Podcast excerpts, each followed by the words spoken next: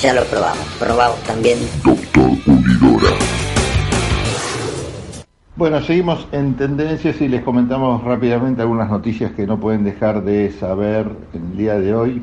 El diario Ámbito Financiero nos habla de una fuerte ola de ventas a nivel mundial que detonó el pánico, estamos hablando de un lunes negro en los mercados, la caída de los futuros en los mercados asiáticos anticipó lo que sería la jornada negra de ayer, los inversores salieron frenéticamente a vender posiciones sin encontrar enfrente ninguna demanda, Wall Street entró en el llamado mercado bajista, un ajuste de más o menos 20%.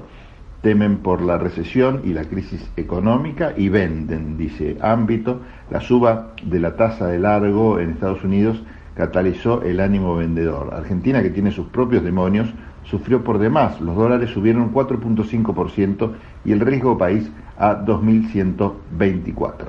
Eh, lo decíamos al comienzo del programa, ¿no? Esta suba del dólar que impacta, por supuesto, fuertemente en la, eh, en la inflación. Bueno, el Dow Jones cayó 2.79, Nasdaq 4.68, que mide las tecnológicas, el Merval, nuestro mercado, 1.35, eh, la soja en Chicago bajó 2.13, el riesgo país subió 4% casi, el dólar blue 2,86% y el dólar contado con liqui 4,45%. Así las cosas, ámbito también habla de política y dice que se agita más la interna en Juntos por el Cambio por el 2023. Patricia Bullrich sorprendió ayer al anunciar un acuerdo con el radical Alfredo Cornejo dentro de Juntos por el Cambio y se mostró molesta por el desplazamiento de un diputado de su sector a la coordinación de la campaña de Horacio Rodríguez Larreta.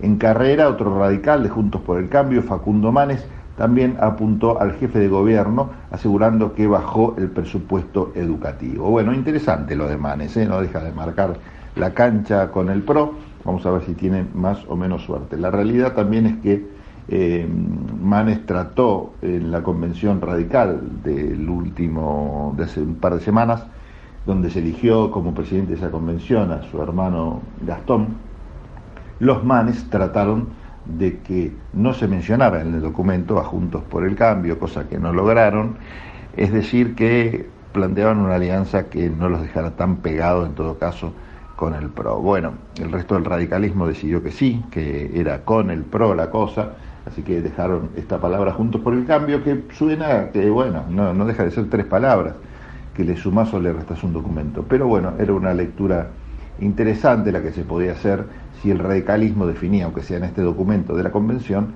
eh, eliminar la palabra juntos por el cambio, quedaba un poquito más radical el documento y no tan aliancista, ¿no? Alianza que le trajo bastantes dolores de cabeza. Es cierto que por otro lado, quienes decían no, hay que incluir la palabra Juntos por el Cambio, porque si no mañana vamos a tener en los titulares de los diarios la noticia que es que el radicalismo dejó afuera al PRO, bueno, todas esas lecturas que claramente, seguramente y con razón, algunos podían llegar a hacer. La cuestión es que quedó así. Eh, pero no desaprovecha Manes oportunidad como para marcar su diferencia, lo cual es muy bienvenido por algunos radicales, con el PRO o con el macrismo. ¿Qué más les puedo contar de la etapa de ámbito? El Banco Central interviene y define alza de la tasa, finalmente un tema que veníamos anunciando también, que el gobierno decidió poner en, en juego toda su artillería para intentar contener la furia inversora contra los bonos en pesos con el fin de proteger la capacidad de financiamiento del Tesoro y frenar el dólar.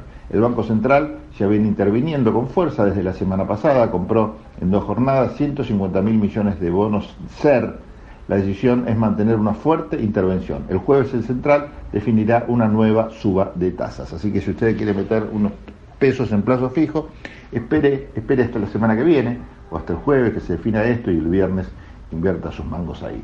Un amigo mío que sabe de inversiones me dice, no pongas toda la guita a plazos fijos de, largo plazo porque la tasa se está retocando mes a mes.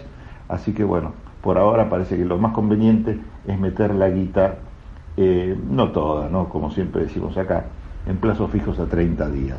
Eh, si usted tenía bonos o acciones o todo eso, se le, se desplomado. Yo siempre lo, lo, que recomiendo es, bueno, si te sobran unos mangos, compra acciones y deja la guita ahí.